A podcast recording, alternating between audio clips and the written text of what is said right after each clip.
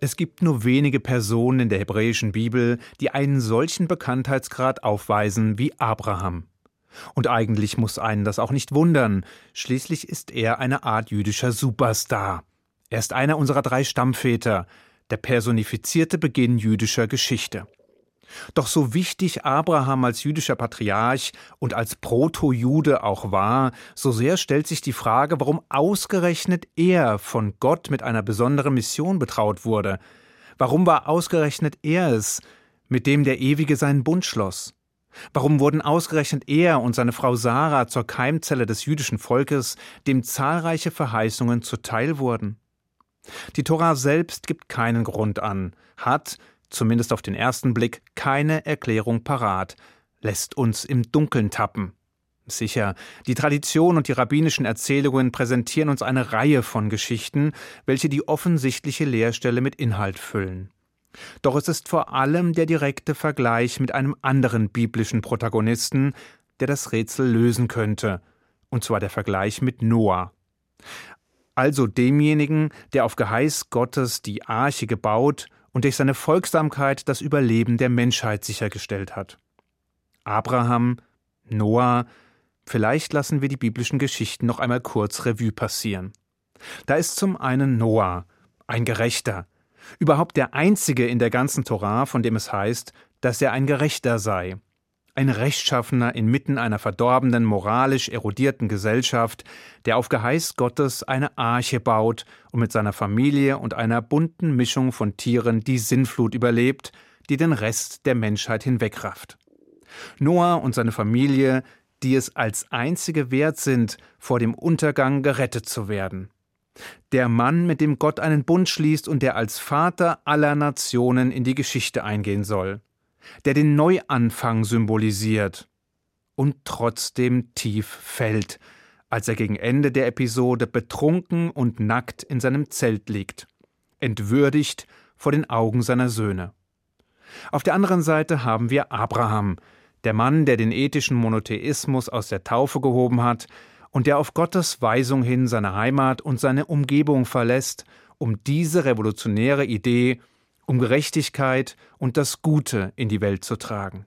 Abraham, der nicht nur bereit ist, seinen Weg auch dann zu verteidigen und zu lehren, wenn er sich gegen die ganze Welt stellen muss, sondern der den Ewigen herausfordert, als er erfährt, dass dieser die Städte Sodom und Gomorra wegen der Verfehlungen seiner Bewohner zerstören will.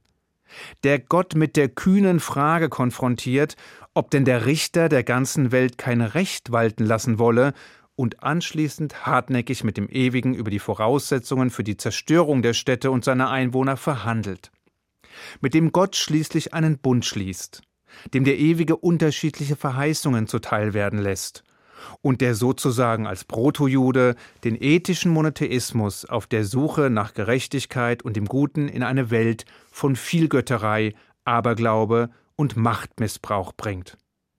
Die Unterschiede sind offensichtlich. Hier der Gerechte, der ein tragisches, bemitleidenswertes Ende nimmt. Dort der Aufrechte, der zum Sinnbild von Treue, Gerechtigkeit und Rechtschaffenheit wird. Was aber war es, das Noah am Ende straucheln ließ, während Abraham glänzte? Sprich, warum wurde Abraham zum Stammvater der Juden und nicht Noah?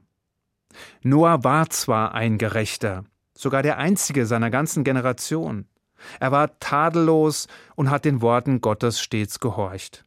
Noah hätte einen prachtvollen Schwiegersohn abgegeben, anständig, aufrichtig, mit guten Manieren und keine Widerworte gebend. Er wandelte, wie es heißt, mit Gott. Doch seine Rechtschaffenheit blieb letztlich ohne Wirkung. Obwohl er über Jahrzehnte eine riesige Arche baute und die Menschen um ihn herum auf ihre Verfehlungen und ihr Versagen hätte hinweisen können, schwieg er. Obwohl er hätte versuchen können, sie zu einem aufrichtigen und anständigen Leben zu bewegen, tat er nichts dergleichen.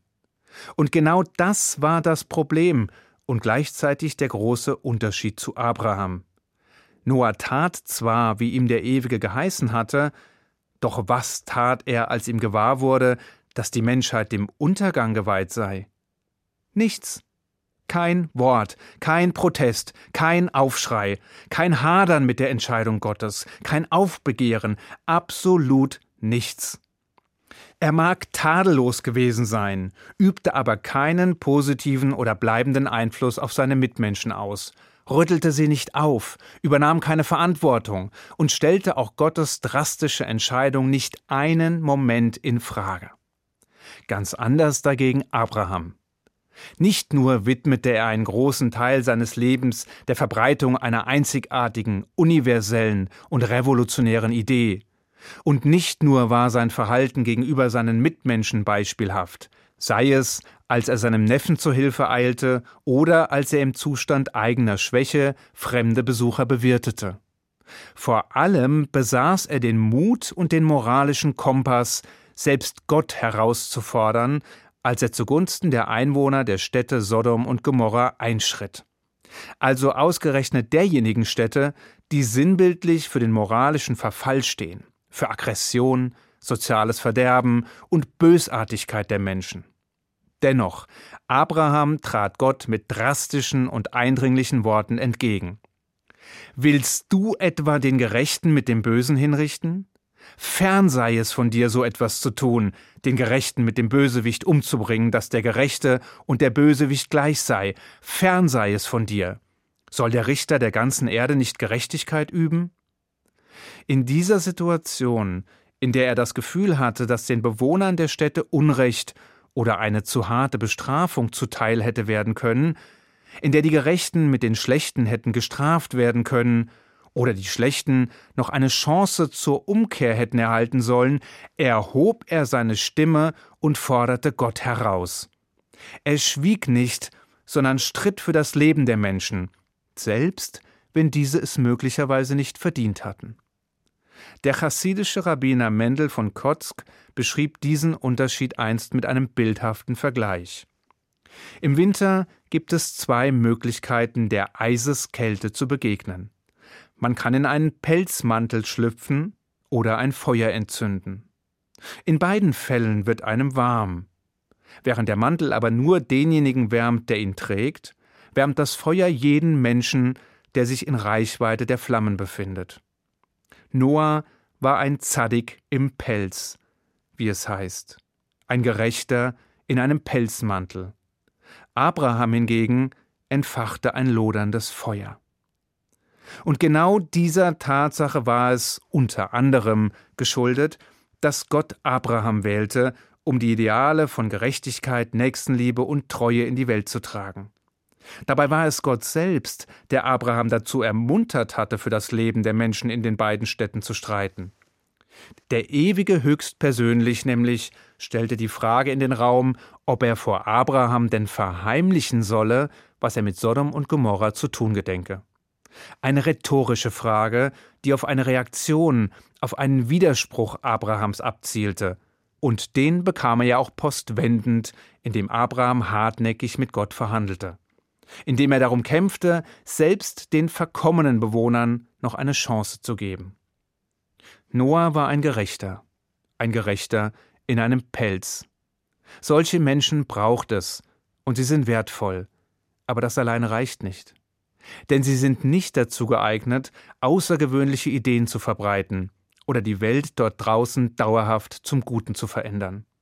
Dafür braucht es ein anderes Kaliber, nämlich Kämpfer für das Recht, Streiter für Gerechtigkeit und Botschafter der Liebe, so wie Abraham es war und so wie es seine Nachkommen bis zum heutigen Tag sein sollen, im Idealfall zumindest. Ich wünsche Ihnen einen guten Schabbat. Shabbat Shalom.